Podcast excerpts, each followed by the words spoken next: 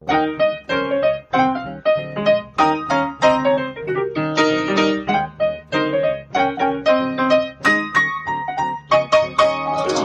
und herzlich willkommen zu Was denkst du denn? Mein Name ist Nora Hespers. Ich bin Rita Molzberger.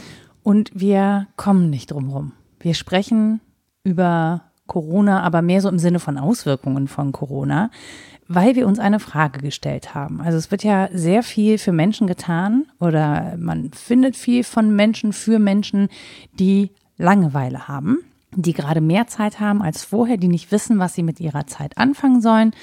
Das finde ich grundsätzlich legitim. Ich habe eine Schwierigkeit damit. Ich kenne fast niemanden, der gerade eine Langeweile hat. Also hm. ich kenne fast niemanden, dem die Zeit zu lang wird. Im Gegenteil, ich kenne fast nur Menschen, die immer noch rotieren, die irgendwie so am Rande der Belastungsgrenze arbeiten. Nicht unbedingt, weil die Arbeit mehr wird, sondern weil sie eben anders organisiert werden muss, weil alles länger dauert und so sowas wie Kinderbetreuung on top kommt oder man sich anders organisieren muss, was Einkaufen angeht. Und manche, ähm, ja, haben auch grundsätzlich irgendwie mehr zu tun. Ähm, ich kann gar nicht so genau den Finger drauf legen, warum. Aber ich habe mich vor dem Hintergrund gefragt, wer eigentlich gerade auf die Idee kommt, dass man Langeweile hätte, nur weil es keine Arbeit mehr gibt und was das eigentlich über unser Verhältnis zu Arbeit aussagt und äh, so darüber, wie wir denken, dass Menschen leben, wenn sie keine Arbeit haben. Mhm. Also du fandest das seltsam, dass es sozusagen postuliert wird, man mhm. müsse jetzt Langeweile haben, weil die Erwerbsarbeit ja genau. für viele bracher liegt, als sie vorher Genau, das ist sozusagen lag. der einzig logische Schluss. Wenn die mhm. Leute jetzt nicht mehr so viel arbeiten können, dann müssen die Langeweile haben. Mhm. Und das finde ich einigermaßen seltsam. Ja, zumal ähm, du sprichst natürlich mit der falschen, weil ich die auch nicht kenne, die Menschen mit der Langeweile. Ich kenne auch das Phänomen selbst leider nur sehr schlecht. Ich kenne es mhm. wissenschaftlich ganz gut, weil ich mich ihm angenähert habe, schon vor Jahren und versuche es einzukreisen, aber ich kenne es aus eigener Erfahrung eher nicht so. Mhm. Ich habe nicht das Gefühl, oft gelangweilt zu sein oder längere Phasen in diesem Zustand verbracht zu haben. Jetzt gibt es ja unterschiedliche Sorten von mhm. Langeweile, da haben wir auch schon drüber gesprochen. Und ich bin sicher, dass in manchen Formen auch bei Vollbeschäftigung und Vollauslastung Langeweile herrschen ja, kann, wie zum ja. Beispiel bei sehr monotonen Beschäftigungen mhm. oder da, wo man es als sehr sinnentleert äh, wahrnimmt. Mhm. Das ist ja, da hatten wir schon mal drüber gesprochen, aber ich sage es nochmal kurz, das Signum der Langeweile, dass wir ähm, einen Spalt empfinden zwischen der Messzeit auf der Uhr mhm. und der inneren empfundenen Zeit.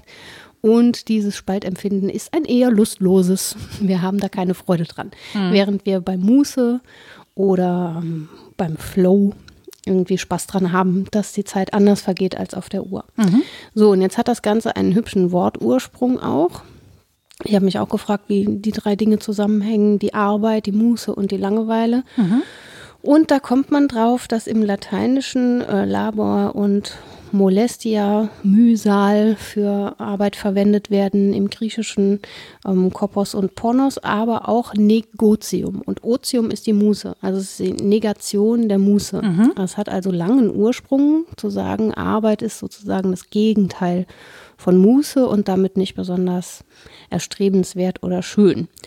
Der eigentliche Wortursprung unseres Wortes Arbeit liegt wohl eher im Mittelhochdeutschen mit einigen Abzweigungen. Ich lasse das jetzt weg. Das können auch Linguisten und Linguistinnen sehr viel besser erklären, glaube ich, Sprachwissenschaftler. Ich höre einfach nur fasziniert ähm, zu. Es kommt auf, auf jeden Fall wohl aus der Wurzel Arebeit und die hat wiederum die Wurzel Orbu und ähm, Rabota. Mhm. Und das hieß wohl Knecht, also knechtisches Leben. Mhm. So. Daher kommt angeblich auch Roboter übrigens. Ah. Ja, vom Knecht. So. Der, ah, der knechtische Arbeiten erledigt. Jetzt schon was gelernt. Habe ich nicht verifiziert, aber fand ich einleuchtend. Könnte ja. durchaus sein. Klingt logisch. In meinem Kopf hat es Wiede Wiede Wenne gesungen dabei. Oder weil da die, der Knecht und die Magd vorkommt und mhm. ich gerade viel Zeit damit verbringe, Volkslieder zu singen. Deswegen ist mir nicht langweilig mhm. wahrscheinlich. Ja, aber ähm, diese äh, Verbindung zum knechtischen Dasein, die ist schon relativ naheliegend, nicht nur sprachlich, sondern auch so in unserem Gedanken Gedankengut. Also es wurde wesentlich als Gegenteil zur Muße verwendet, mhm. Arbeit. Und dann kann man ja natürlich sagen, ist doch gut, wenn die Arbeit wegfällt oder weniger wird, dann steigt ja der Anteil Muße im Leben. Mhm. Äh, das ist leider nicht so. Ja, das, das, was ich mich gefragt habe, was für ein Konzept steht denn dahinter, was Leute glauben, was mhm. Leben sei, also was Alltag sei, ja.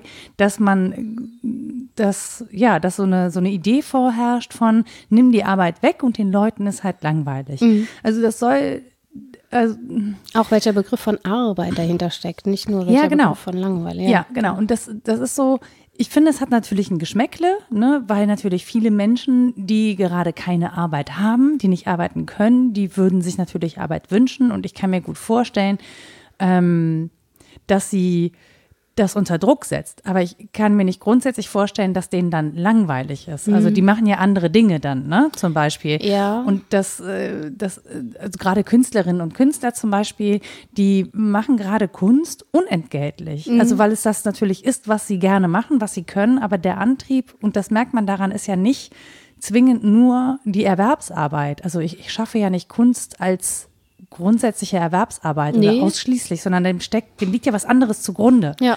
So. Und deswegen alleine da, finde ich, trifft diese, diese Idee, ohne Arbeit ist den Menschen langweilig, schon auf so einen Konterpunkt, auf so einen, auf so einen Widerspruch. Und äh, Nicole Diekmann hat das heute getwittert. Was ich auch sehr spannend fand, ist, dass sie sagte, naja, gerade bei Familien, ähm, Leute, die glauben, dass da gerade Langeweile vorherrschen würde, auch gerade bei den Eltern, was glauben die eigentlich, wie die Leute sich sonst organisieren? Also wie unsichtbar sind eigentlich Kinder von ArbeitnehmerInnen dass die gar nicht mitgedacht werden. Also dass mhm. Familie auch nicht mitgedacht wird. Oder Gemeinschaft, das kann ja auch äh, im Freundeskreis was sein. Ne? Mhm. Also es muss ja nicht, das kann auch die gewählte Familie sein und nicht die leibliche Familie. Und das finde ich halt total spannend. Also wie sozusagen Erwerbsarbeit von Gesellschaft und gesellschaftlichem Streben, Zusammenstreben mhm. losgekoppelt ist. Mhm. Das macht mich ein bisschen äh, wirre. Ja, zentral ist da, glaube ich, der Begriff der Entfremdung. Und mhm. das hat seine Wurzel so im 19. Jahrhundert. Wir kennen das natürlich aus ähm, den Schriften von Marx und der Nachfolge, also dem Marxismus im besten Sinne, hat sich um dieses Theorem der entfremdeten Arbeit äh, sehr gekümmert. Und es ist auch erst seit dem 19. Jahrhundert so, dass es diese Unterscheidung gibt, zum einen in eher körperliche und eher geistige Arbeit. Mhm. Vorher war Arbeit immer was Körperliches und das Geistige war immer Muße. Auch das ganz spannend, weil ja vieles von dem, was du beschreibst, auch geistige Arbeit ist. Also Kunst ja. zu schaffen, natürlich ist das auch sehr körperlich. Und die KünstlerInnen würden sicher nicht sagen, nee, ich arbeite nicht, mache hier Hobby. Ne? Das ist schon deren Arbeit, aber das nicht. ist manchmal auch sehr ermüdend. Ja, aber eben nicht Erwerbsarbeit, wie mhm. du sagst. Also dieser eine Zusammenhang äh, fällt da schon auseinander. Und auch die Unterscheidung ähm, zwischen das ist Arbeit und das ist Freizeit mhm. hat eigentlich erst ihren Ursprung in der Industrialisierung. Man lässt sich ja da leicht verführen und denkt, naja, das war schon immer so mhm. ähm, und wird immer so bleiben und ist auch in allen gesellschaftlichen Konstellationen so. Das ist natürlich Unsinn. Also Arbeit ist immer eingelagert in die äußeren äh, Bedingungen, in die Prozesse, die sonst noch wichtig sind und vor allen Dingen in den Prozess der Wertzuschreibung. Mhm. Und dass wir jetzt sagen, okay, das ist einerseits sozusagen die Negativfolie von Freizeit. Mhm. Ja, Arbeitszeit und Freizeit sind zwei ganz verschiedene Dinge. Mhm. Das ist etwas, was menschengemacht ist. Und auch, dass wir Freizeit geneigt sind, so zu verbringen oder so zu sehen, wie wir sie in den letzten wenigen Jahrzehnten verbracht haben, nämlich sehr individualistisch. Mhm. Mit Hobbys, die ich mir suche, vielleicht mit anderen zusammen, aber ne, für jeden gibt es eine Gruppe auf Facebook. Also, ja, so ist das ja gedacht, ne? Dass ja, es für weiß, jede, für jede so eine eigene Wahl gibt. Während das äh, früher sicher vermehrt so war, dass Arbeit und Freizeit sich so organisierten, dass sie sich nicht fundamental voneinander unterschieden. Mhm und dass es sehr viel mehr Feiertage gab. Feiertage im Sinne von religiösen Festen, von Brauchtumsfesten und so weiter, an denen natürlich auch gearbeitet wurde. Mhm. Da wurde irgendwie gebacken und gemacht und getan. Das ist ja auch alles Arbeit. Da müssen wir auch noch drüber sprechen, mhm. warum das irgendwie so anders ist, als ja. am Computer zu sitzen. Äh, und warum das hauptsächlich Frauen machen. Aber Klammer zu. warum? Ja. Ähm, jedenfalls war der Alltag einfach ganz anders mhm. organisiert. Und ich glaube, es hilft sich, das klarzumachen, dass unser Zeitbewusstsein durch Handeln aufgebaut wird. Mhm. Wie wir handeln, das schafft ein bestimmtes Bewusstsein von Zeit. auch von Freizeit und von Arbeit. Und es ist eben nicht selbstverständlich, dass wir es so machen, wie wir es jetzt machen. Wenn wir über Wertzuschreibung reden, ist es, glaube ich, sinnvoll, besonders auf diese Unterscheidung von Arbeit und Freizeit zu gucken, weil mhm. die jetzt gerade, und das finde ich so spannend, total verwischt. Also so wie ich das erlebe, ist Homeoffice eine groteske Quadratur des Kreises, an der man täglich neu scheitert. Oder? Ja. Ja. ja, es geht nicht. Du kannst nicht in den zehn Minuten, wo dein Kind gerade auf Klo ist, mal eben erledigen, was du zu erledigen hast und dann, wenn es Mama ruft, äh, dann wieder bereitstehen. So. Ja, das dann funktioniert. So, nein, die Pflanze wollte nicht in der Schüssel baden. Ja. hm. Das funktioniert einfach nicht, das so zu vermischen. Und interessant ist, dazu gab es ganze Utopien, auch schon aus den 80er Jahren, kann ich auch gleich gerne ein bisschen was zitieren, die das als was ganz Positives gefeiert haben, dass es vielleicht so eine Mischung gibt von Freizeit mhm. und Arbeitszeit und so. Und anders wird es aber erlebt, wenn es tatsächlich da ist. Zum einen, weil der Anspruch ein anderer ist. Ich möchte meine Arbeit konzentriert erledigen und wissen, wann sie vorbei ist. Das ist im Homeoffice quasi unmöglich, behaupte ich. Außer ich bin da ganz alleine und sehr selbstdiszipliniert? Nein. Gehört dazu? Also ja, ich bin da ganz alleine, aber nein, ich bin da nicht sehr selbstdiszipliniert. Wärest du es, dann würde es möglicherweise besser funktionieren. Es passt aber nur für sehr wenige Menschen, fürchte ich. Yep. Hm. Ähm, das ist das eine, was daran schwierig ist. Und das andere sind natürlich die Wertzuschreibungen selbst, die erodieren. Mhm. Und ich glaube, dann sagt man lieber, oh oh, die Menschen werden sich langweilen, als dass man sagt, oh oh, die Menschen werden drauf kommen, dass Arbeit ihnen vielleicht nicht das Allerwichtigste ist. Mhm. Ich kenne nämlich auch durchaus Menschen, die jetzt sagen, ja, klar ist das die Quadratur des Kreises, an der ich scheitere, aber ich merke immer mehr, ich habe gar nicht so riesen Bock, wieder in die Arbeitswelt zurückzukehren, wie sie vorher war. Ich scheitere lieber und verbringe dafür mehr Zeit mit anderem. Ja, und das ist ja auch wirklich, das ist ja wirklich ganz spannend, ähm, das auch zu beobachten, ne? zu sagen, ja, dann verbringe ich halt auch vielleicht mehr Zeit mit den Kindern oder vielleicht auch zu erfahren, oh krass. Oder mit mir selbst. Mit mir selbst, und den na Büchern. klar. Und den Büchern. ähm, aber auch in Gemeinschaft, also in irgendeiner mhm. Form von Gemeinschaft, auch selbstgewählter Gemeinschaft. Ne? ArbeitskollegInnen sind ja nicht zwingend selbstgewählte Gemeinschaften. Ja, ja, jetzt ist das ja so, wenn man sich streng dran hält, ist das mit der Gemeinschaft ein bisschen Essig. Ne? Wenn man das wirklich ernst nimmt, dann trifft man sich mit möglichst wenig Menschen. Ich Aber, meine, muss ja nicht physisch sein. Nee, glaube ich auch. Also der Sozialtrieb ist uns ja nun nicht verboten, sondern die, genau. eine bestimmte Art der Auslebung des mhm. Ganzen mhm. ist verboten. Und ich habe das Gefühl, wir befinden uns eher in der Zeit des Moratoriums als in der Zeit der großen Langeweile. Mhm. Das ist irgendwie so alles ausgesetzt. Es gibt so ein Stillhalteabkommen ja, wir machen das jetzt, es erscheint uns sinnvoll, Politik macht da die richtigen Vorgaben, empfinden die meisten so angeblich. Unter Umständen vielleicht mal gucken, wer Punkt, entscheidet. Punkt, Punkt. Ne? Yep. Aber so ist das. Es wird als, als eine Zeit. Ich sage mal kurz das Datum dazu, vielleicht zur Orientierung. Heute ist der 15. April. Heute wurde eine Pressekonferenz gegeben. Ja. Ähm, das könnt ihr euch dann nochmal angucken, wenn euch das äh, interessiert. Aber das ist gar nicht so wichtig für das, was wir hier sprechen. Mm, nee, zum Glück nicht. Sonst würden wir auch ganz anders sprechen. Genau. Zurück zum Thema. Wie dem auch sei. Äh, also meine These war, wir befinden uns nicht in der Zeit der großen Langeweile, sondern ähm, in der Zeit des Ausgesetztseins und des Aussitzens. Aussetzen mhm. und Aussitzen, dachte ich so. So ist das echt. Ja. Wir sind uns ähm, nicht so bewusst gewesen, dass die äußeren Umstände uns so radikal und so schnell einer anderen Denke aussetzen mhm. können, dass das so von innen kommt. Auf einmal poppen Fragen auf, die ich vorher nicht hatte. Mhm. Einfach weil die äußere Situation sie stellt. Und jetzt muss ich das entweder aussitzen, so im, im kohlschen Sinne, wird schon vorbeigehen, wo wir schon bei Politik sind oder auch ähm, eher aktiv, ne, ähm, mich damit auseinandersetzen, damit mhm. zu irgendwelchen Schlüssen kommen. Ich muss mir ja auch überlegen, wie ich das für mich auslege. Die Freiheiten gibt es ja noch. Es ist ja nicht so rigide, dass mir das eins zu eins vorgegeben mhm. wäre.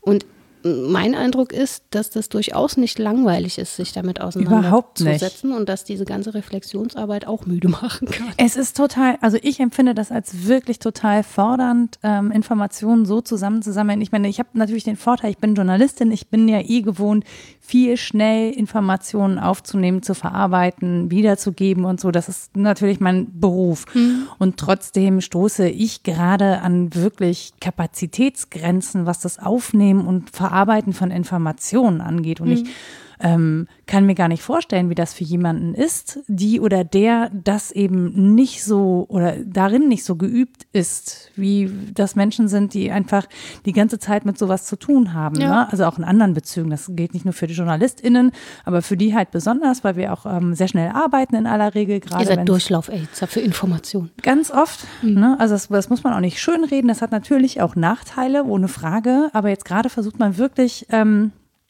sehr viel zu lesen, sich sehr breit äh, zu orientieren, sehr viel aufzunehmen, um auch nicht irgendwie Gegenmeinungen zu verpassen und Gegenpole. Man diskutiert mhm. auch sehr viel, auch untereinander. Ne? Wir diskutieren auch untereinander sehr viel, weil wir natürlich nicht alle einer Meinung ja, sind. Klar. Das wäre natürlich, das wäre auch absurd und das spiegelt sich auch wieder. Ähm, aber das ist schon auch sehr anstrengend. Klar. Also in, in dieser Form von, was, was davon ist jetzt gerade wichtig für meinen Job? Wie überführe ich das in meinen Alltag? Ne? Also mhm. wir haben ja auch alle ein Leben als Menschen. Das heißt, da muss es natürlich auch überführt werden. Ähm, dann natürlich, ja, ich, ich finde diese Umstellung also viel davon habe ich eh schon gemacht. Ich glaube, für mich waren auch die Umstellungen gar nicht so groß, aber für viele andere KollegInnen, die zum Beispiel nicht vorher gepodcastet haben, mhm. gab es viel mehr neue Überlegungen zu machen. Wir lernen auch. Also ich weiß nicht, ob sich Menschen, die einen Job gewechselt haben, die kennen das Gefühl eigentlich so in den ersten zwei, drei Wochen, wenn man total erschöpft nach Hause mhm. kommt, obwohl man das Gefühl hat, so richtig geleistet hat man nichts, aber man hat einfach super viel aufgenommen. Und das dauert wirklich so zwei, drei Wochen, bis dieses Erschöpfungsgefühl der neuen Eindrücke mhm. nachlässt. Und das ist gerade so ein, so ein Dauerzustand. Ja, und es ist ja tatsächlich auch so, wenn man nicht neu überfordert, sondern neu unterfordert wird. Ich kenne das auch von Menschen, die in den Ruhestand gehen oder mhm. in Pension. Und an die müssen wir ja auch denken. Die Menschen, die jetzt tatsächlich allein zu Hause sitzen, mhm. vielleicht gerade wirklich niemanden mehr haben, den sie treffen, sehr auf sich selbst zurückgeworfen sind und vielleicht auch nicht erwerbstätig. Ähm, ob da von Langeweile zu sprechen ist oder ob das nicht schon was Radikaleres ist, nämlich ja sowas wie Existenzfragen, die einen da beschäftigen. Isolation. Also das genau. hat auch wirklich, ich finde auch das, da ist es ja. Ähm, auch da wäre es eine Verharmlosung dann von Langeweile genau, richtig. zu sprechen. Ja. Also auch das finde ich seltsam zu sagen, naja, die haben jetzt Langeweile. Nee, die haben, ähm, die sind isoliert, denen fehlen mhm. Sozialkontakte und Langeweile ist ja was ganz anderes, als wenn mir Sozialkontakte entzogen werden. Das hat ja nicht, also das ist ja was, ähm, ich finde Langeweile ist so ein, so ein Prinzip ein erstmal ein Luxusproblem und alles, was sozusagen dich Zumindest wird das unterstellt. Das ja, oder alles, was dich tiefer beschäftigt oder was noch andere Zusammenhänge hat. Also wenn ja. es darüber hinausgeht, dass dir einfach nur die Zeit lang wird, sondern wenn du zum Beispiel sagst, ne, diese Monotonie von Arbeit, mhm. die hat ja äh, starke psychische Auswirkungen. Und dann ist sie kein Luxusproblem. Genau, dann ja. ist sie kein Luxusproblem. Ich weiß aber auch nicht, ob es dann tatsächlich Langeweile ist oder Unterforderung. Also mhm. nicht mehr als das, ja, weißt ja, du? Genau. Also, also ist eine andere Form, das genau. würde ich auch sagen. Und auch bei der existenziellen Langeweile, wo mir wirklich Daseinsfragen aufkommen aufkommen und ich so auf meine Endlichkeit hingeschubst ja. bin, in den Abgrund starre und nicht weiß, wohin mit mir. Mhm. Da sprechen wir in alltäglichen Zusammenhängen auch nicht von Langeweile. Obwohl ich sagen würde, dass es eine Form von Langeweile ist, weil ich halt Heidegger und so weiter kenne. Aber das muss man ja nicht kennen. Und dann kann man das auch anders nennen. Also es hat Züge von Depression auch an vielen genau. Stellen, wenn man das klinisch betrachten will. Ähm, da kommt es drauf an, wie man, aus welchem Blickwinkel drauf guckt. Ja, für mich persönlich ist halt Langeweile erstmal eine, eine äh, Beschreibung von Zeitwahrnehmung, mhm. aber hat noch nichts damit zu tun, was die Auswirkungen dieser Zeitwahrnehmungen sind. Und ähm, dann finde ich, wenn man sozusagen das so sehr präzise nur wahrnimmt, als eben, naja gut, da dauert die, da geht, vergeht die Zeit einfach nicht, mhm. ohne das in Beziehung zu setzen mit dem, was das für Auswirkungen eben auf den Menschen und das menschliche Dasein hat, ähm, das ist schwierig. Und bei grundsätzlich bei Langeweile wissen wir, das geht halt irgendwann vorbei. Ne? Wenn wir auf den Bus warten zum Beispiel und uns ist langweilig, während wir auf den Bus warten, wissen wir, wenn der Bus kommt, ist die Langeweile vorbei erstmal. Mhm. Ähm, und so aber äh, das ist ja jetzt ein Zustand, von dem wir auch genau nicht wissen, wann er vorbei mhm. ist. Ne? Wir ja. können ihn auch nicht selber beenden. Genau. Das ist halt auch, wir sind ja auch noch sehr machtlos darin. Und da finde ich es ehrlich gesagt absurd, davon zu reden, man hätte Langeweile, sondern das ist eigentlich was anderes. Ich glaube sogar, dass wir sehr viel Arbeit haben mit anderen Fragen, als wir vorher Arbeit hatten. Ja. So. Also, dass wir da anders mit uns äh, und mit gesellschaftlichen und politischen Fragen zu arbeiten haben und uns vielleicht hin und wieder mal situativ langweilen Das ist das, was du mit dem Bus meinst. Ne? Mhm. Aber ähm, existenziell ganz sicher nicht. Mhm. Das ist hochspannend und bedrohlich auch, so eine Situation. Absolut. Gerade wenn wir uns unterworfen fühlen und dann auch diese Feind-Metaphern immer im Raume stehen. Mhm. Ne? Da ist jetzt der Feind, den wir bekämpfen müssen, und dann kommt von innen und der, der unsichtbare unsichtbar. Feind. Ja, ja, ja, ist alles mhm. ganz schrecklich. Ne? Natürlich beschäftigt das Menschen. Aber ich hatte noch eine Frage zu dem, was du vorher gesagt hast, weil du sagst, in deiner Rolle als Journalistin bist du es ja gewöhnt, viel Information aufzusaugen, weiterzugeben und so weiter. Mm, das habe ich mich im Zusammenhang mit deiner Frage eben auch selbst gefragt, wie ist das mit den verschiedenen Zuschreibungen von Arbeit und Freizeit in den Berufsfeldern? Denn die meisten, die ich kenne, würden sagen, dass sie irgendeine Form von Leidenschaft in ihrem Beruf entfalten. Mhm dass sie eben nicht nur Lohnarbeit machen und hingehen und ihr Zeugs machen und wieder heimgehen. Das haben viele vielleicht mal nebenbei gemacht oder ein paar Jahre lang. Aber ich kenne nicht so viele Menschen, die das so machen. Mhm. Und übrigens auch Menschen, die nicht an Universitäten oder sonst wo arbeiten, sondern auch Menschen, die mit Leidenschaft bei der AWB fahren mhm. oder Menschen, die mit Leidenschaft an Autos rumschrauben oder mhm. sonst irgendwas. Ja. Ne? Das kann ja alles sein. Und da habe ich mich halt gefragt, naja, ähm, implodiert dann diese Unterscheidung, die wir aus der Industrialisierung geerbt haben, dass Arbeit das eine ist und Freizeit das andere? ist da sozusagen die, die Bedürfnispyramide gekippt worden. Die mhm. kennen viele, ne? die Maslow'sche Bedürfnispyramide. Ja, aber unten, unten sind die Grundbedürfnisse. Essen, Trinken. Genau, sowas muss erstmal befriedigt sein. Dann Sicherheitsbedürfnisse, mhm. das ist das Dach über dem Kopf, genau. Und dann soziale Bedürfnisse. Darüber kommt erst Wertschätzung, Geltung, Anerkennung mhm. und ähm, das sind so Individualbedürfnisse und ganz oben ist die Selbstverwirklichung. Mhm. Und das wäre dann, um dich zu zitieren, so das Luxusproblem. Ja? Wenn ich alles andere erledigt habe, mhm. dann kann ich mich um Selbstverwirklichung kümmern. Ich habe aber das Gefühl, dass in den letzten Jahrzehnten vieles davon entweder pseudomäßig oder echt zusammengebunden wurde. Mhm. Dass man das vermengt hat und gesagt hat, ähm, wie du arbeitest, das ist eine Sozialform, die wichtig ist, die Anerkennung bietet. Da eben ja mit den Kollegen auch mal auszugehen, bla bla, dass also dass das vermengt wurde. Und es hat vor allen Dingen viel mit deiner Selbstverwirklichung zu tun. Mhm. Du bist ein Teil dieses Jobs und das ist auch schwer, ähm, die Freizeit davon zu trennen. Also ich kenne viele, bei denen das nicht so klar zu trennen ist. Und dann wäre es natürlich neuralgisch, jetzt in eine Situation zu geraten, wo das auf einmal wieder entzerrt wird. Mhm. Dann habe ich Fragen, die ich vorher nicht hatte.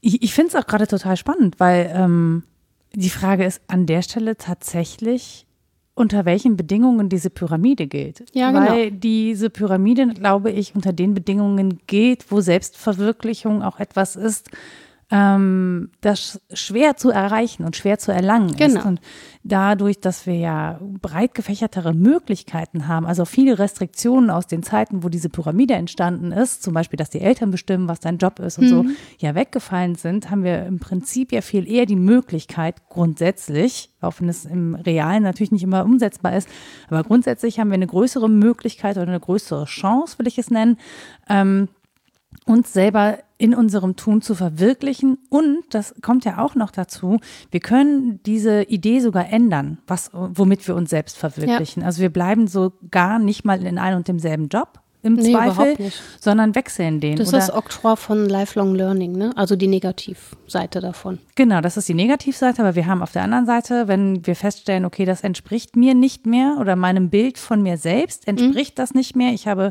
sozusagen einen Sinneswandel durchgemacht, dann kann ich ja ähm, mich auch verändern. Und das passiert ja, das muss ja auch passieren. Ne? Mhm. Ne? Also gerade im Zuge von ähm, zum Beispiel ökologischer Arbeiten. Ne? Menschen ja. entdecken das und wollen dann plötzlich einen anderen Job machen und äh, engagieren sich woanders und ähm, wechseln ihre Einstellungen wobei jetzt wechseln, verändern würde ich das, glaube ich, eher mhm. nennen. Ne? Also verändern ihre Einstellungen und so und suchen sich in dem Zuge zum Beispiel auch dann Berufe oder Formen, sich selber auszuleben, die besser zu ihnen passen, als es eben vorher der Fall war. Mhm.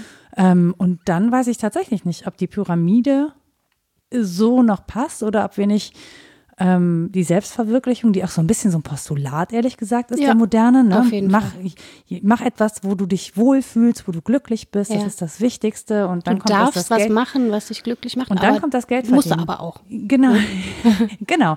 Und dann kommt halt das Geld verdienen. Im Prinzip hat sich da was umgedreht. Ja, genau. Und es könnte sein, dass wir jetzt in dieser Phase drauf äh, geschubst sind wie der Hund ins Pipi. Ich hoffe, das macht niemand mehr mit seinen Hunden. Fällt mir gerade auf. Aber ne, dass, dass das endlich passiert, dass dieses wabernde Gefühl, irgendwas ist anders in der Arbeitswelt, als wir so zuschreiben, jetzt bewusster wird. Und dann ist die Frage, was wir damit machen. Also unser Zeitempfinden ist ja, wie gesagt, ans Handeln gekoppelt. Das heißt, unser Handeln wird jetzt auch, weil es ein anderes Handeln ist, ein anderes Zeitbewusstsein generieren. Und dann werden wir mal sehen, was damit zu machen ist. Jetzt bin ich keine Verfechterin des Theorems, jede ist ihres Glückes Schmied, ganz sicher nicht. Das ist nämlich nicht so, weil die äußeren Bedingungen extrem bestimmend sind Ja. und weil wir, das merken wir auch gerade erst, äh, finanziell in vielen Bezügen abhängiger sind, als wir es gerne wären. Ja. Und unser Leben natürlich auch nicht einfach so freiwillig ändern und Abstriche machen und sagen, gut, dann, äh, ne, dann eben mit viel weniger, macht ja nichts. Mhm. Urfracht brauche ich einen festen Wohnsitz. Also Nee, so, ich kann ein Zelt nehmen. Ja. Wir haben ja Dürre und Dauerhitze, kann ich Ja. ja draußen wohnen. So sind wir nicht Ja, drauf und nee. auch aus gutem Grund nicht. Und dann ist es wirklich eine Frage, welche Grundformen entwickeln wir, welche Grundformen des Handelns und welches Zeitbewusstsein wird daraus folgen. Und die Grundformen unseres Handelns in Bezug auf Zeit sind immer gewesen, klassisch eigentlich äh, Kampf und Arbeit. Da ist sich die Philosophie recht einig. Also nicht nur Kampf im Sinne von jemand anderem den Schädel einhauen. ja, ich war gerade so, äh, Krieg? auch, auch. Ja, ist Ja. also auch eine Form, mit Zeit umzugehen, weil wir Toll, super. ja, weil wir damit andere Zeitstrukturen schaffen wollen, das jetzt zum Beispiel einer besseren Zukunft zu opfern. Ah, in Ja. solchen Bezügen, ja. Ja. Nicht Uhrzeit, sondern Nee, nee. Zukunftszeit. Aber auch, also wenn wir uns das Militärische angucken, dann ist auch klar, wie verregelt da Zeit ist und warum. Ne? Also das hängt eben eng zusammen, Zeitform und ähm, ja, Kampf im engeren Sinne. Aber ich meine mit Kampf auch Überlebenskampf und so weiter. Und das ist ja was, was man Hannah Arendt immer vorgeworfen hat, dass sie diese Formen der Arbeit, die im Wesentlichen Überlebenskampf sind, abständig behandelt habe. Hat sie in meinen Augen nicht, ich lese das anders, aber sie hat da schon einen Punkt, dass das, was unser Leben unmittelbar erhält, wo wir nicht erhält mit ELL, sondern mit EL erhält. Danke für dieses erhellende Statement. Ich muss ja, ich Ja. kann nicht klar genug sprechen, dass das irgendwie weniger wert ist als das, wo wir was anhäufen, sozusagen, wo wir Kapital erwerben. Und Bourdieu hat das in anderem Sinne, aber weiter gedacht, glaube ich, indem er ähm, die Kapitalformen nochmal erweitert hat und gesagt hat, es geht eben nicht nur um ökonomisches Ko- Kapital, sondern auch um soziales und kulturelles. Aber was wir machen, ist genau das, eine Form von aktiver Wertschöpfung. Ein hässliches Wort, wie ich finde, aber darum geht es. Wertzuschreibung und Wertschöpfen aus etwas, äh, ne, aus einem Kontingent etwas rausschöpfen und dann so anhäufen. Und in unserem Alltag, in dem, was Hannah Arendt ähm, ja so die unterste Form des Arbeitens nennt, tun wir das eben nicht. Da häufen wir nicht an, sondern wir gehen von der Hand in den Mund. Ne? Wir arbeiten so Das wird viel. ab, abgearbeitet. Genau, und auf, auf dem Feld erwirtschafte ich das, was ich dann später konsumiere. Das ist so die direkteste Form. Aber ich kann ja auch sagen, ich verdiene gerade so viel Geld, dass ich über die Runden komme. Ist eine ähnliche Form. Ne? Also alles, was wir an Alltag aber auch erledigen und was Das, sowas stößt ja auf Unverständnis, ne? Ja, Wenn Leute sagen, Ja, ja, ich habe alles, was ich, komisch. ich will gar nicht mehr. Wo Leute dann so denken, so, hä? Ja, aber es ist auch Sozialromantik dabei. Dann erzählt dir regelmäßig jemand diese Geschichte vom Fischer mit dem Boot. Kennst du die? Nein? Fischer mit dem Bo kleinen Boot, kommt der Geschäftsmann vorbei und sagt, oh, was machst du denn? Ja, pro Tag fange ich irgendwie fünf Fische, die esse ich dann. Ja, aber du könntest doch zehn Fische fangen und dann könntest du dir, kannst du die verkaufen, dann kannst du dir zwei Boote leisten und so weiter. Und ähm, dann hast du irgendwann drei Boote und dann hast du nachher so viel ähm, angehäuft, dass du dich in die Sonne legen kannst. Und dann sagt er, ja, mach ich doch gerade. So. Ja, Ja. das ist die Sozialromantik daran. Andererseits stößt das auf Unverständnis. Man unterstellt immer, dass das so ein Bohem-Typ Ja, ja. sei, Ja, der Fischer, absolut. der das macht. Ne? In unseren Bezügen ist das den Menschen unverständlich, wie man so leben kann. Jetzt tun wir das aber in dieser Krise die ganze Zeit. Wir bewältigen, viele von uns, behaupte ich, bewältigen Mhm. einfach nur irgendwie ihren Alltag. Es geht nicht mehr so schnell. Wir müssen im Geschäft anstehen. Wir kriegen nicht immer Mhm. Wie alles geduldig die Leute und gerade müssen anstehen. nochmal losgehen, weil Ja. wir keine Hefe bekommen haben. Oder auch das berühmte Ich habe Klopapier einen nicht. fantastischen Trick, wie man Trockenhefe vermehren kann. Ist das so? Ja. Damit kannst du dir jetzt sehr viele FreundInnen machen. Möchtest du ihn teilen? Schickt mir eine Nachricht. Hm, okay, ich frage dich das dann, wenn die Mikros aus sind. Ich hatte noch welche von 2012. Die waren noch aktiv. Aktivhefe. Ja, konnte man ja testen. Da, Im Zuge dessen habe ich rausgefunden, dass das auf Englisch Sugar Eating Yeast heißt. Süß, Oh, oder? ja, Sugar schon. Eating, ja, und das tut sie dann auch. Also daran kann man testen, ob sie noch aktiv ist. Ja, jedenfalls, man muss anstehen, um seine Häschen für Ostern backen zu können. Mhm. Und ist den ganzen Tag beschäftigt mit alltäglichen Sachen. Mhm. Äh, gibt jetzt nicht so viel aus, verdient aber halt auch weniger, weil Mhm. nichts passiert und so weiter. Also wir sind durch die äußeren Umstände eigentlich gezwungen, in diese ja, Form von Fischerei, wo wir nur das fischen, Form von wir Sozialromantik. ja, genau. Das kommt aber vielen komisch vor. Und deswegen diese Unterstellung, das könne langweilig sein. Ja, aber ich stelle auch fest, dass es diejenigen gibt, die es dann auch genießen. Ja, so, aber, es, aber gar nicht bereit sind, das sonst herzustellen. Also sonst eher hinterher und sozusagen froh sind über diesen Stopp von außen. Also über diese, ne? Mhm. Ja. So, jetzt geht's halt auch nicht mehr anders. Ja. Okay, wenn es nicht anders geht, dann kann ich mich auch mal beruhigen. Bei mir funktioniert es genau gar nicht. Nee, Ja. bei mir schon. Nee, ich, äh, nee, bei mir funktioniert es null. Ich hatte sogar tatsächlich vor Ostern mehr Zeit eingeplant, damit ich ordentlich anstehen kann. Und dann habe ich in der Mittagszeit einen Durchmarsch gemacht und konnte überall rein und raus, wo ich hin so. wollte. Und dann war dir wieder langweilig. Nicht.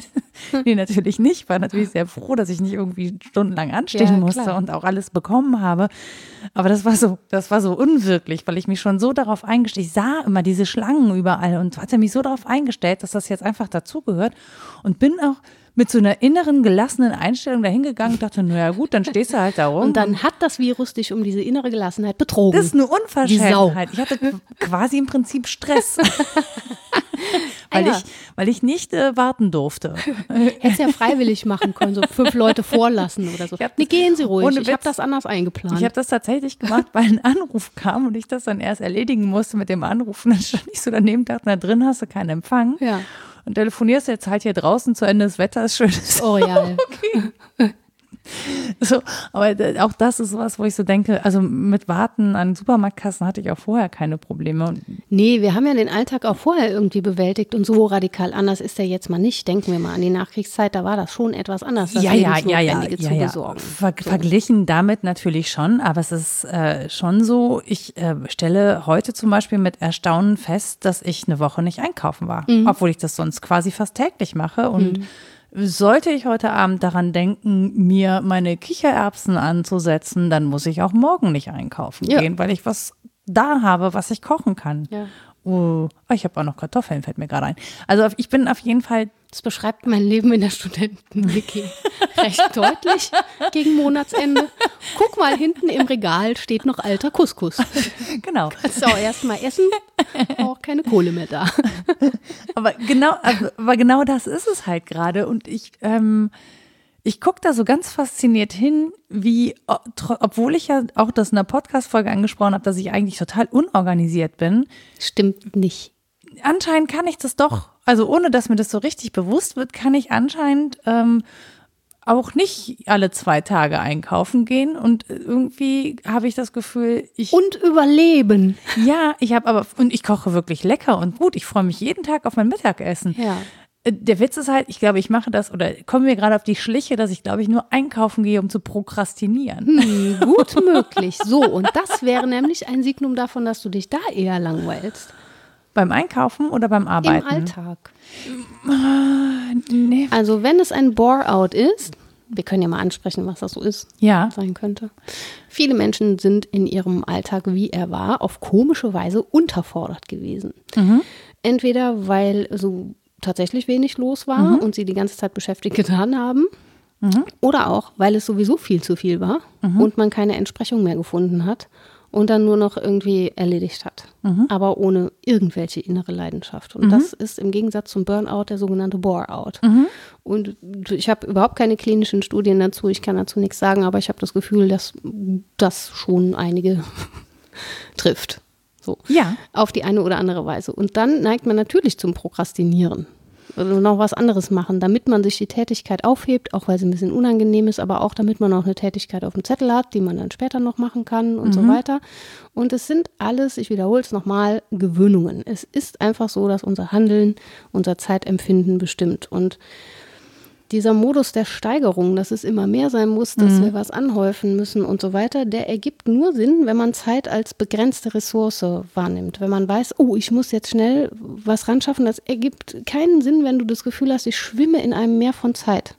Dann hast du diesen Stress nicht dann, dann ergibt es keinen Sinn. Ich scheitere an der Vorstellung, mir ein Mehr von Zeit vorzustellen und eine unbegrenzte Verfügbarkeit zum Zeit. Ich muss acht Stunden am Tag schlafen, verdammt. Ja, ja. verdammt nochmal, ist ja furchtbar. Das ja, begrenzt aber, meine Tageszeit. Ja, aber Lebenszeit ist relativ lang und Erwerbszeit ist auch relativ lang. Also man kann ja die Sicht darauf verändern. Ja, die ja. Wahrnehmungen verändern sich tatsächlich. Und ja, dann, dann sieht man eben, dass man die meiste Zeit im Modus der Sorge verbringt. Das ist ja auch richtig so. Mhm. Also sich zu sorgen um das Morgen. Das heißt, ne, ich habe das im Blick, dass da etwas zu tun ist. Und in diesem Modus der Sorge betreibe ich auch Vorsorge, mhm. um die Zukunft zu sichern. Jetzt ist das im Moment so ein bisschen ausgesetzt, weil wir das Gefühl haben, ich kann nicht, die äußeren Bedingungen sind zu krass. Manche Berufsgruppen sind einfach auf Null gesetzt. Mhm. Da ist nichts mehr mit Vorsorge mhm. oder sie müssen ihre Vorsorge sogar aufzehren, ja. kriegen zwar Unterstützung, aber ja, gerade die Selbstständigen wissen einfach nicht, wann es weitergeht. Die, die mit Großveranstaltungen zu tun haben, können sich ja. sicher sein, es geht noch lange, lange so weiter. Mhm. Und die schwimmen in einem durchaus nicht sozialromantischen Sinn in einem Meer freier Zeit, mhm. das sie ja. vorher nicht hatten. Ja. Und die schwimmen da ohne Schwimmärmelchen. Mhm. ne? Das ist schon etwas, was Menschen neuen Fragen aussetzt. Und das ist eben mein Punkt. Ich glaube, dass das nicht Langeweile generiert, sondern etwas anderes. Ja, genau. Das, also auch da finde ich eben dieses Konzept Langeweile finde ich irgendwie völlig unzutreffend und unzureichend. Und auch wenn, wenn gerade Menschen in solchen Situationen sind, zu sagen, nee, jetzt sei doch kreativ, dann mach ja. doch dies, dann mach doch jenes und so. Ehrlich gesagt, es ist ja nicht so, dass dir langweilig ist, also ich benutze das Wort jetzt, weil ich kein besseres habe, aber dass dir langweilig ist, weil du nichts zu tun hättest, sondern du hast das Problem, dass du zwar etwas tun kannst, damit aber deinen Lebensunterhalt nicht mehr sichern kannst. Ja, oder du und, findest keinen guten Umgang damit. Das kann auch sein, dass du etwas tun könntest. Genau, aber alleine zu wissen, du kannst etwas, du kannst es auch so gut, dass du in der aller Regel damit deinen Lebensunterhalt verdienen könntest. Mhm. Und das ist dir jetzt genommen. So, dann ist es nicht Langeweile, weil das, das, was du tun kannst, kannst du ja tun, unabhängig davon, ob du dafür bezahlt wirst. Ja. Also das finde ich halt diesen, diesen Knackpunkt, ne? Ja, ja, klar. Die ist nicht langweilig, weil dir keine Arbeit gibt. Das ist ja auch so was Hierarchisches. Dir muss jemand Arbeit geben. Ja. Bitte? Also das ist ja im Zweifel gar nicht zwingend nötig. Du ja, aber kannst dann, ja auch aus dir heraus arbeiten. Ja, aber dann sind wir wieder bei der Pyramide, wenn das Postulat bleibt, dass ich mit meiner Erwerbstätigkeit irgendetwas von meinem Selbst äh, bilden will, mhm. ausbilden will, dann ist das natürlich schwieriger, weil wenn das der Job ist, der meine Talente ähm, zur Geltung gebracht hat und die Alternative ist, du kannst ja genauso gut bei Rewe jetzt Regale einräumen mhm. oder in einem anderen Supermarkt. Ähm, die werden nämlich gebraucht. Oder das machen ja dann auch viele tatsächlich. Ja. Ähm, dann bringt das aber trotzdem dein ganzes bisheriges Konzept davon, was wichtig ist, was dein Leben ausmacht, mhm. wie du dich selber siehst, ins Wanken. Mhm. Also obwohl klar ist, jede Krise ist ja auch eine Chance, mein Hasssatz. Bla, bla, bla. Ne? Ja.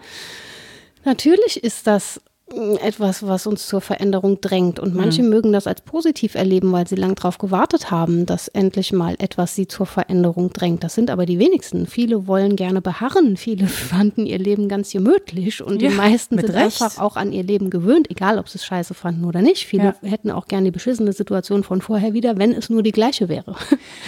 Genau. Und, und was aber ja interessant ist, ist, wir haben ja zum einen diese Soforthilfe die ja einigen Menschen dann tatsächlich hilft. Andere ja. sind davon leider ausgeschlossen. Für die trifft es dann leider nicht zu, weil die in solchen Zwischenräumen sozusagen oder Zwischenanstellungsverhältnissen, das macht zum Beispiel wieder aufmerksam auf prekäre Beschäftigungsverhältnisse, oh, die man ja. sich auch nochmal genauer angucken sollte an der Stelle und warum die nämlich jetzt gerade nicht von dieser Soforthilfe profitieren.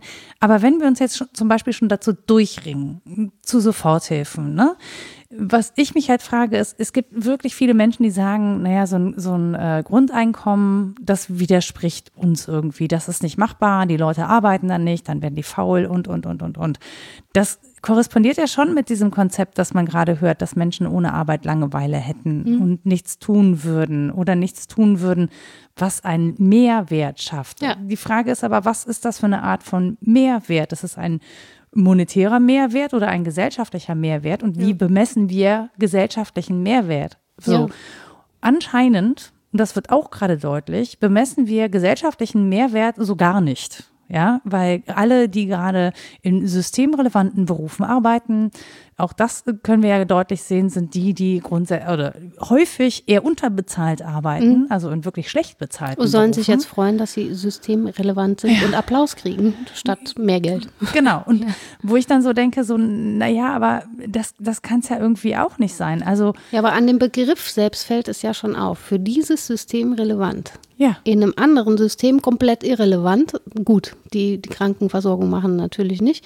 Aber Menschen waren in äh, in Kreativberufen, die irgendwie groß Werbung inszeniert haben, eine Zeit lang sehr, sehr relevant mhm. für unsere Form des Wirtschaftens. Mhm. Und jetzt null. Ja. Ja, gut, ne? Da wird einem klar, mit manchen Berufen kannst du keinen Krieg gewinnen. Als Philosophin auch eher nicht.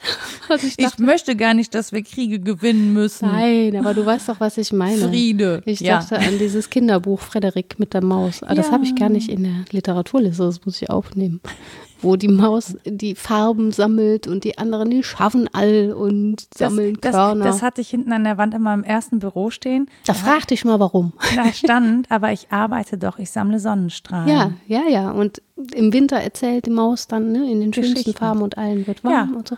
Ja, aber das ist etwas, was sozialromantisch wiederum ins Kinderbuch passt. Ah, und wir leisten uns. Gerade nicht systemrelevant nee, ist. was echt nicht systemrelevant. No.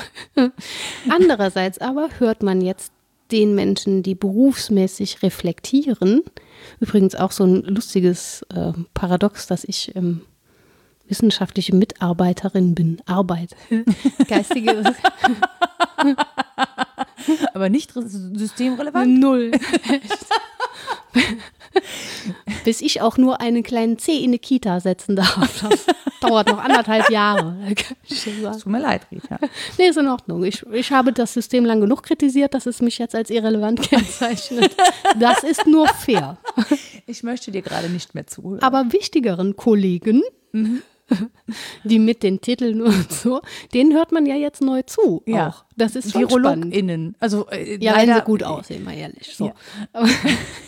nein, wir wollen jetzt, mal, jetzt wollen wir mal Nein, aber im so. Ernst, nein, auch den GeisteswissenschaftlerInnen hört man neu zu, weil die sich eine Weile lang schon beschäftigt haben, damit was implodieren und explodieren von gesellschaftlichen Zuständen Wenn sie so denn hervorrufen in den Gremien könnten. mitspielen dürfen. Ja, genau. Das ist dann eine andere Frage, wie sie in solche geraten oder auch nicht. Hashtag Leopoldina. Ihr könnt das dann zurückspulen auf Twitter. Ja, das wird in zwei Wochen wieder keinen mehr interessieren. Aber auch auf andere, viele wissenschaftliche Gesellschaften ja. übertragen.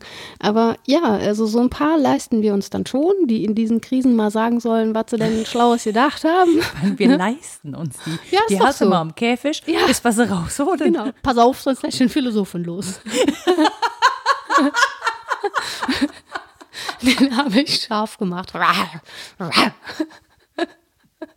Und dann gibt er ganz gefährliche Empfehlungen für die Politik. eine neue Form der Bissigkeit. Entschuldigung. Nein, ich finde super, aber ich habe gerade ein so krasses Bild im Kopf, dass.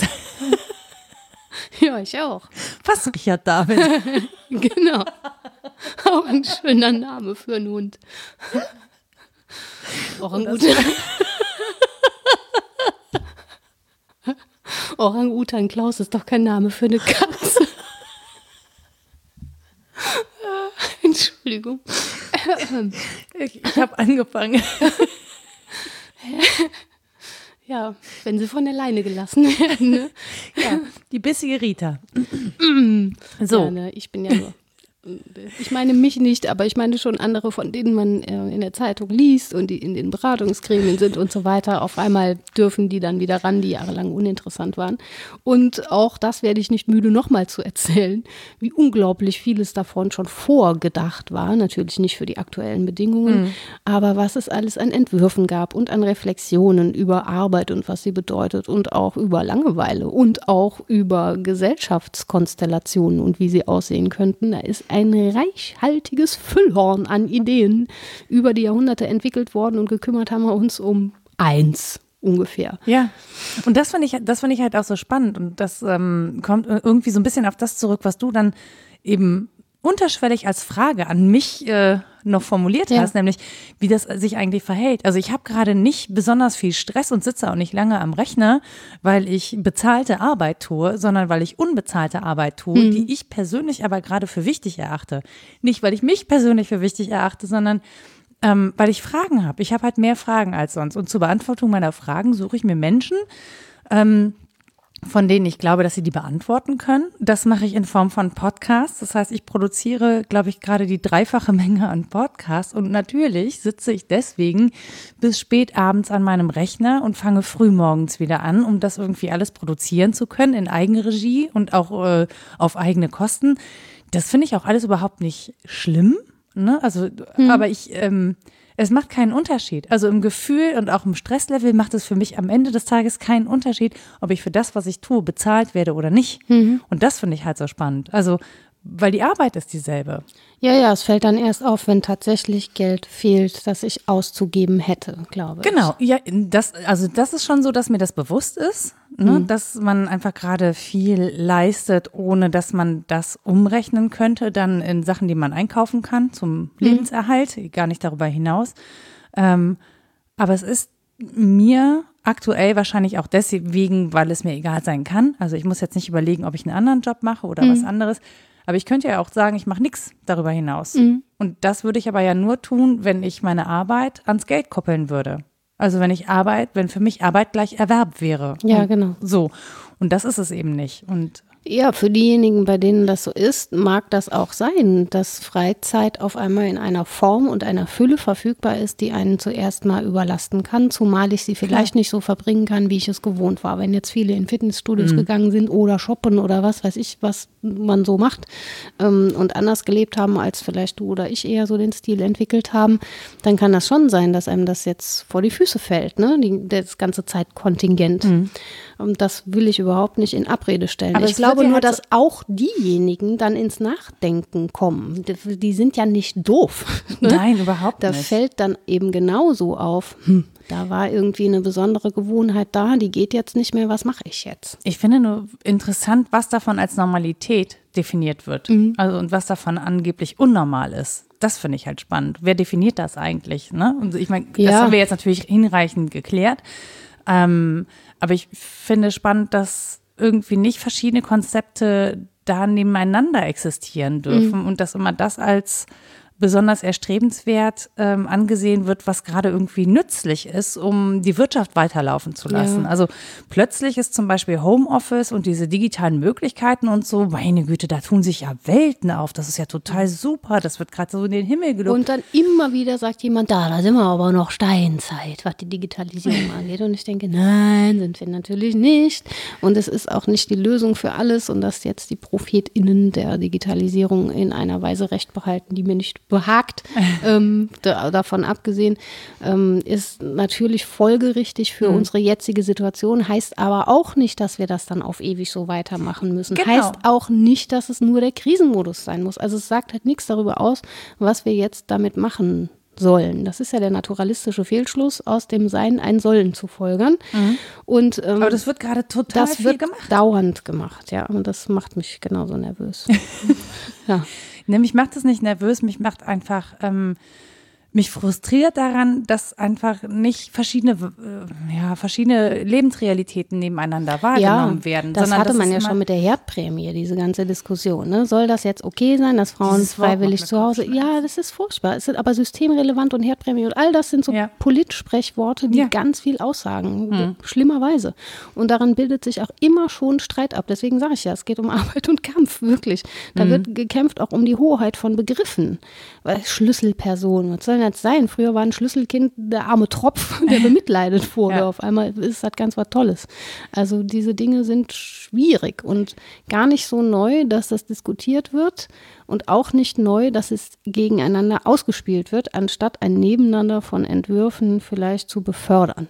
Ja, genau. Und dann auch zu sagen, naja gut, wir haben jetzt hier verschiedene Entwürfe für verschiedene Situationen und in der Situation funktioniert der Entwurf gut, in der Situation funktioniert der andere Entwurf gut, sondern weil es jetzt irgendwie äh, nützlich ist, muss das jetzt irgendwie das Tollste und Beste und überhaupt sein. Und darüber werden einfach ganz viele Sachen vergessen. Also ähm, ein Beispiel ist, natürlich ist es super, ich arbeite sowieso in sozialen Netzwerken. Ich ähm, lebe in der Stadt, ja, ich kann hier hoch und runter laden, so viel ich will, ich habe eine gute Bandbreite und so.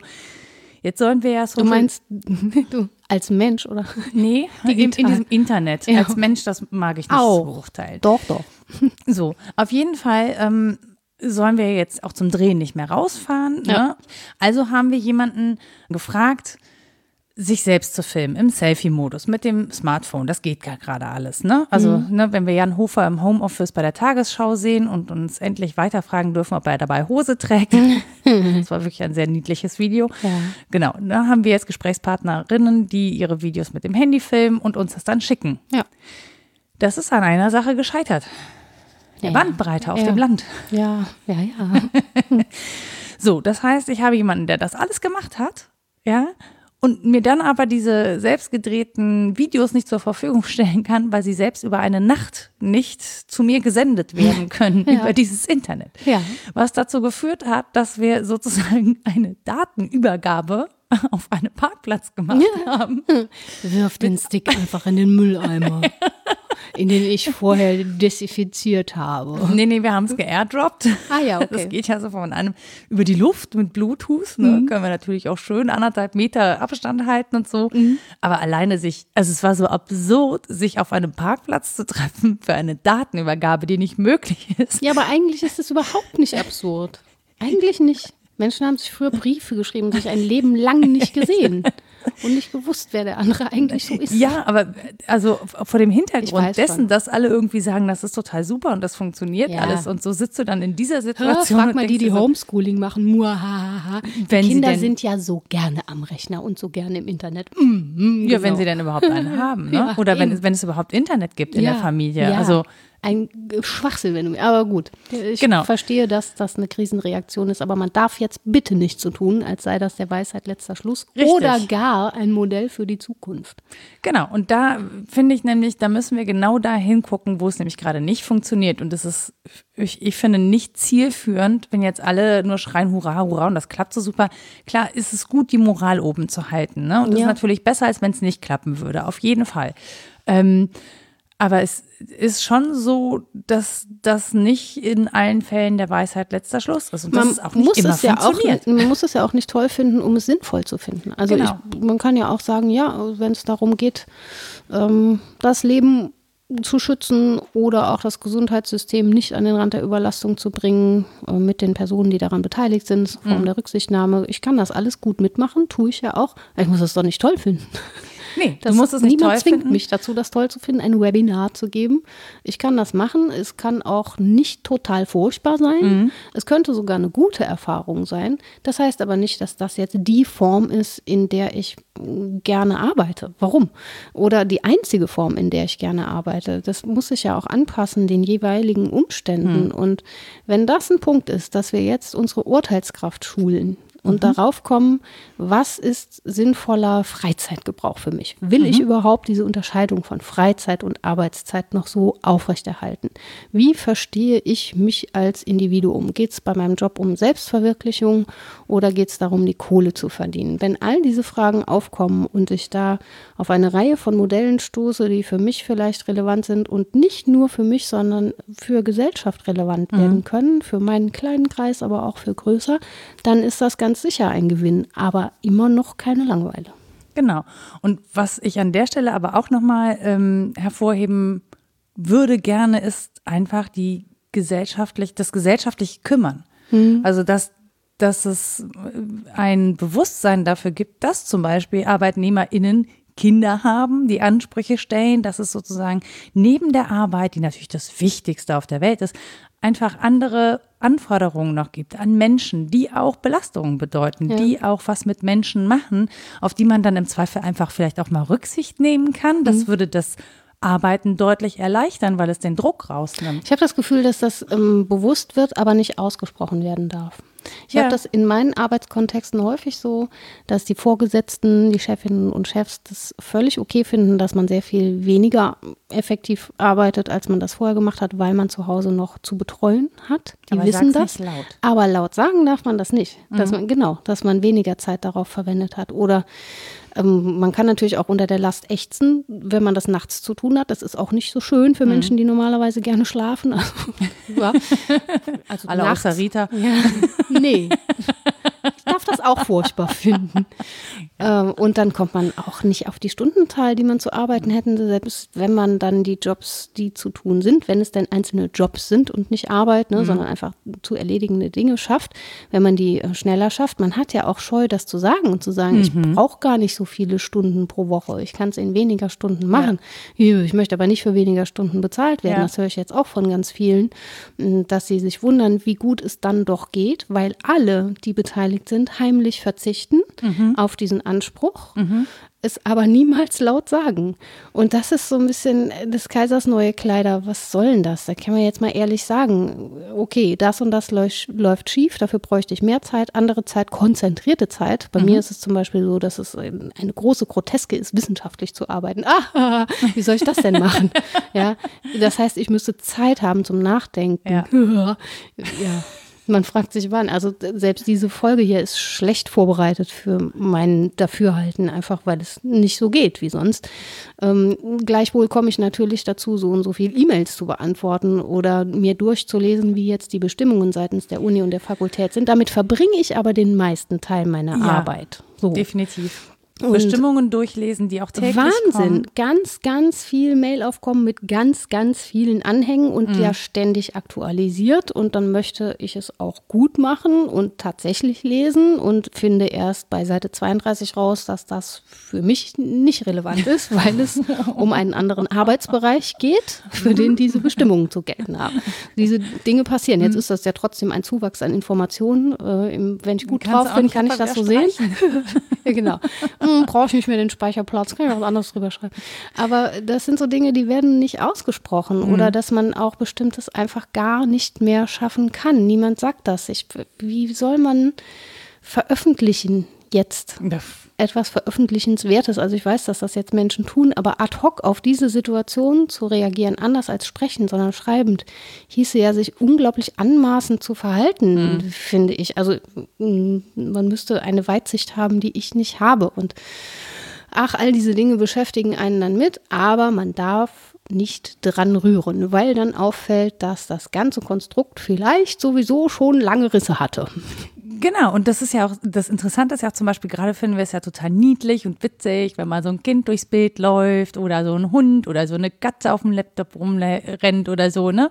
Ähm, das finden wir natürlich sonst eher nicht so witzig, sonst würde uns das sozusagen negativ ausgelegt. Und auch das verstehe ich nicht, wo ich so denke, ja, aber warum macht man sich nicht insgesamt mal locker dafür? Warum kann das nicht mit auf den Plan? Warum müssen Kinder das Abgegebene sein, was man dann nach getaner Arbeit irgendwo abholt. Ne? Ja. Also mir ist schon klar, dass das sinnvoll ist und dass Eltern das auch gut finden, dass sie dann eben ähm, getrennte Betreuungszeit haben und Arbeitszeit und auch Arbeit mal zu Ende ist. Ne? Mhm. Das ist schon, ich sehe schon ein, dass das wichtig ist, aber Auf der anderen Seite steht halt ähm, auch, dass es Druck gibt bei Arbeitgebern und Arbeitgeberinnen, ähm, wenn zum Beispiel das Kind mal früher abgeholt Ja. werden muss oder so, weil dann wird es eben nicht so gerne gesehen, weil dann endet die Arbeit ja, bevor die Arbeitszeit endet. So. Und da, finde ich, gibt es eine große Diskrepanz. Und wir hätten ja jetzt eigentlich die Chance zu lernen, dass unsere MitarbeiterInnen Menschen sind, die neben ihrer Arbeit auch noch andere Lebensinhalte haben, die eine Berechtigung haben in der ein oder anderen Form, selbst wenn es in Anführungsstrichen nur Freizeit ist. Es gibt Ja, oder wenn- Wenn dafür. Sie sich in die Schlange anstellen, um für die Nachbarin äh, mit einzukaufen, ist das im Moment okay und übermorgen dann wieder nicht mehr okay. Genau. Na, sagen wir in anderthalb Jahren ist es wieder nicht mehr okay. ähm, ja, das Ja. ist das Komische daran, dass wir uns an eine Gleichförmigkeit der Verhältnisse gewöhnt haben, die eigentlich, das war ja mein Punkt eingangs, Monotonie bedeutet, an der wir uns eigentlich langweilen könnten. Dass, dass es immer die Ausnahme ist, anders zu leben. Und das war ja auch mein Punkt mit dem Ausgriff ins Historische. Wenn es mal sowas gab wie ein Gleichgewicht ein Gewicht zwischen Arbeitszeiten und Feiertagen, dann hieß das auch, es gibt sehr viele Tage im Jahr, die nach ganz anderem Muster laufen, für die es eigene Rituale gibt. Die nimmt man auch nicht frei. So, heute ist mal Ostern, machst du natürlich, also das gibt der Kalender nicht her. muss, ja, Genau. gesät wird Ostern eher. Ja, aber es gab auch ähm, Kartoffelferien für die, die mit auf dem Feld gearbeitet haben und das war irgendwie normal und für die anderen nicht und so. Also sehr viele mh, Mischformen oder auch, wie soll man sagen, ausgesetzte Zeiten vom Normalen, die das Normale erträglicher gemacht haben.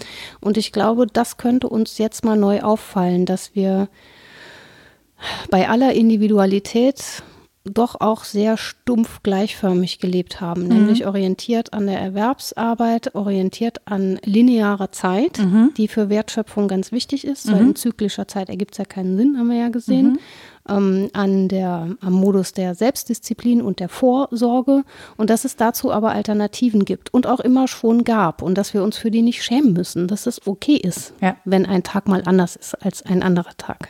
Das ist witzig. Ich muss gerade an eine Stechuhr denken, wo du dann so Uni, Ja. also ich muss, zwei Sachen hatte ich im Kopf gerade so Uniformität Ja. von Arbeitswelt.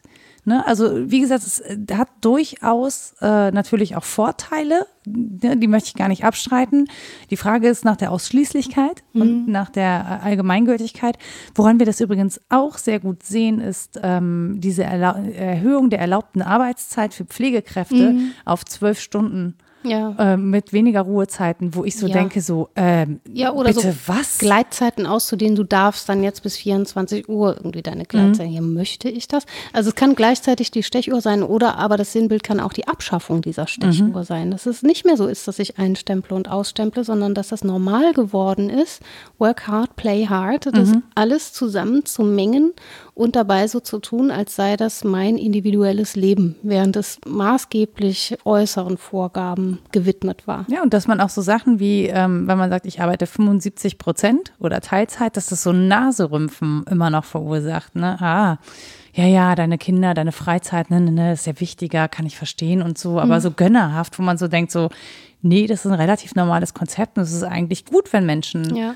ähm, nicht zwingend, also es gibt bestimmt Leute, die einfach gerne arbeiten, die ihren Job gerne machen und für die steht Arbeit an erster Stelle, aber dass das ein Muss ist oder dass das ein erstrebenswertes Ziel sein soll, das will mir halt nicht in den Kopf. Und das, obwohl ich auch jemand bin, die gerne arbeitet und auch gerne viel arbeitet. Aber ich sehe andere Lebenskonzepte und denke mir so, ach, das ist doch auch schön. Also kann ich mir auch vorstellen. Ja, wenn man bereit ist, da in eine Vielfalt von Modellen mal reinzuschnuppern oder sie auch nur denkerisch anzuverwandeln, ähm, dann ist das natürlich schwer, mit dieser Gleichförmigkeit umzugehen. Das, das sieht man dann auch überall. Wenn man sich einmal wirklich mit Philosophie der Arbeit beschäftigt hat, dann geht man ganz anders durch die Welt und auch ganz anders, anders durch, durch diese Phase, die wir jetzt erleben. Und das kann sehr schön und bereichernd sein, das kann aber auch sehr anstrengend sein. Ich warne davor, bevor ich sage, wo man es lesen kann. Und damit hat Rita den Startschuss gegeben Ist es so? für die so, Literaturliste. das wollte ich Nee, gar nicht, aber können wir, oder? Wenn, wenn du sag, ja, wenn du, wenn du schon sagst, bevor ich sage, wo wir es lesen können, dann Ich kann ich, das auch in einer Stunde sagen. Weil wir reden noch eine Stunde weiter. Der wird ja nicht schlecht, aber Nee, wir haben ja keine Zeit. nee, wir haben keine Zeit. Ich muss schlafen. Ich habe schon so viel gesessen, ich muss jetzt mal liegen. Eieiei. So, ich sage als erstes das, was ich vergessen hatte, nämlich äh, Frederik von Leo Leoni. Ja, voll Ne? toll. Hatte ich vergessen.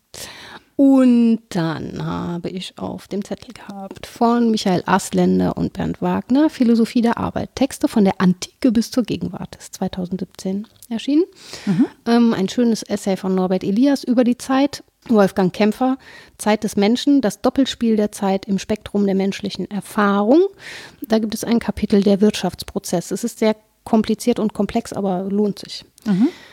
Ähm, die Bedürfnispyramide, die sogenannte, ist von Abraham Maslow und zum ersten Mal erschienen in äh, Psycholog Psychological Review 1943. Der Artikel hieß A Theory of Human Motivation. Helga Schmidt kann ich sehr empfehlen. Ist auch ein hübsches Buch, gleichwohl sehr teuer. Wenn die Bibliotheken wieder öffnen, tada, dann kann man es sich angucken. Man kann das doch auch in seiner lokalen Buchhandlung bestellen oder gibt es das gar nicht mehr zu Das kaufen? gibt es kaum noch zu kaufen und ist wirklich horrend teuer. Okay. ähm, Uchronia, Designing Time, die hat ein Manifest für Uchronie geschrieben, also das Gegenbegriff zur Utopie. Mit der Zeit müsse jetzt mal anders umgegangen werden. Dann Rudolf Wendorf, Der Mensch und die Zeit, ein Essay. Da gibt es zwei Kapitel, die ich empfehle, nämlich Zeit und Wirtschaft und das Kapitel Arbeitszeit und Privatzeit. Paul Virilio, Geschwindigkeit und Politik. Das macht einen auch ein kleines bisschen nervös. Und dann hatte ich noch ein, ein ähm, feministisches, weil wir über Care-Arbeit und so Ja. weiter ku- kurz gesprochen hatten. Das muss ich jetzt aus dem anderen Buch ablesen. Das ist Valerie Bryson, Gender and the Politics of Time, Feminist Theory and Contemporary Debates. Das ist von 2007, also noch relativ. Ja, das ist so ein relativ frisches Ja. Werk, würde ich das mal nennen. Ne? Geht so, aber ja. Haben wir gar nicht mit, haben wir gar nicht über Nietzsche gesprochen? Du, ich kann noch eine Folge. Soll ich? Okay. In Uchronia wird Nietzsche zitiert. Mehrfach sogar. Ich kann das beweisen. Du kannst ein Foto davon Ich machen. wusste, die Rita hat hier ein Osterei versteckt. genau. Noch eins aufgehoben. Hinten in der Bibliografie des eben empfohlenen Werkes findet sich unter N. Soll ich wirklich? Ja. Nietzsche Friedrich, The Antichrist and Ecce Homo, Twilight of the Idols. Ich würde es dann jetzt eher auf Deutsch lesen, aber hier wurde es offensichtlich in Englisch rezipiert. Also der Antichrist und Ecce Homo. Kommt auch in Ich glaube, den hatten Uchronien wir noch vor. nicht, den hatten wir noch nicht irgendwo in der Literaturliste stehen. Nee, habe ich noch nicht, genau, habe ich nur Inhalte reingefuscht, aber nicht, aber nicht genannt. Na, vielleicht sollten wir uns dem mal widmen. Warum ich sagen. nicht? Eine Folge Antichrist. Oh, das klingt super, finde ich. Okay, nächste Folge ist gebongt. Alles klar. Läuft. Wenn ihr noch Themenvorschläge für uns habt oder Anmerkungen, Fragen, Kritik zu dieser Folge, dann schreibt uns doch unter rita.wasdenkstudenn.de oder nora.wasdenkstudenn.de. Ihr findet unsere Website unter www.wasdenkstudenn.de. Wir haben einen Twitter-Account at wddd Podcast, eine Facebook-Seite, wo ihr uns finden könnt, bei der Rita mal die Nase rümpft. Äh, Was gar da passiert auch gar nicht so viel. Ich versuche immer Leute dahin zu locken, aber irgendwie möchte keiner mehr Facebook. Es ist total okay für, für Wenn uns. es out ist, finde ich es dann wieder besser. Nein, tut Okay, nicht. antizyklisch können wir jetzt wieder Facebook benutzen. Nein. Okay, das war ein Veto, ich sehe das ein. Und wenn ihr möchtet, könnt ihr uns noch äh, einen Euro da lassen bei Steady oder eine Bewertung für diesen Podcast bei Apple Podcast oder Spotify oder wo ihr uns sonst noch so hört. Das hilft anderen halt rauszufinden, ob sie auch Bock hätten, uns zuzuhören beim sprechenden Denken. Und damit würde ich sagen, bevor euch jetzt langweilig wird bei diesem Abgesang, bis zum nächsten Mal. Tschüss. Tschüss.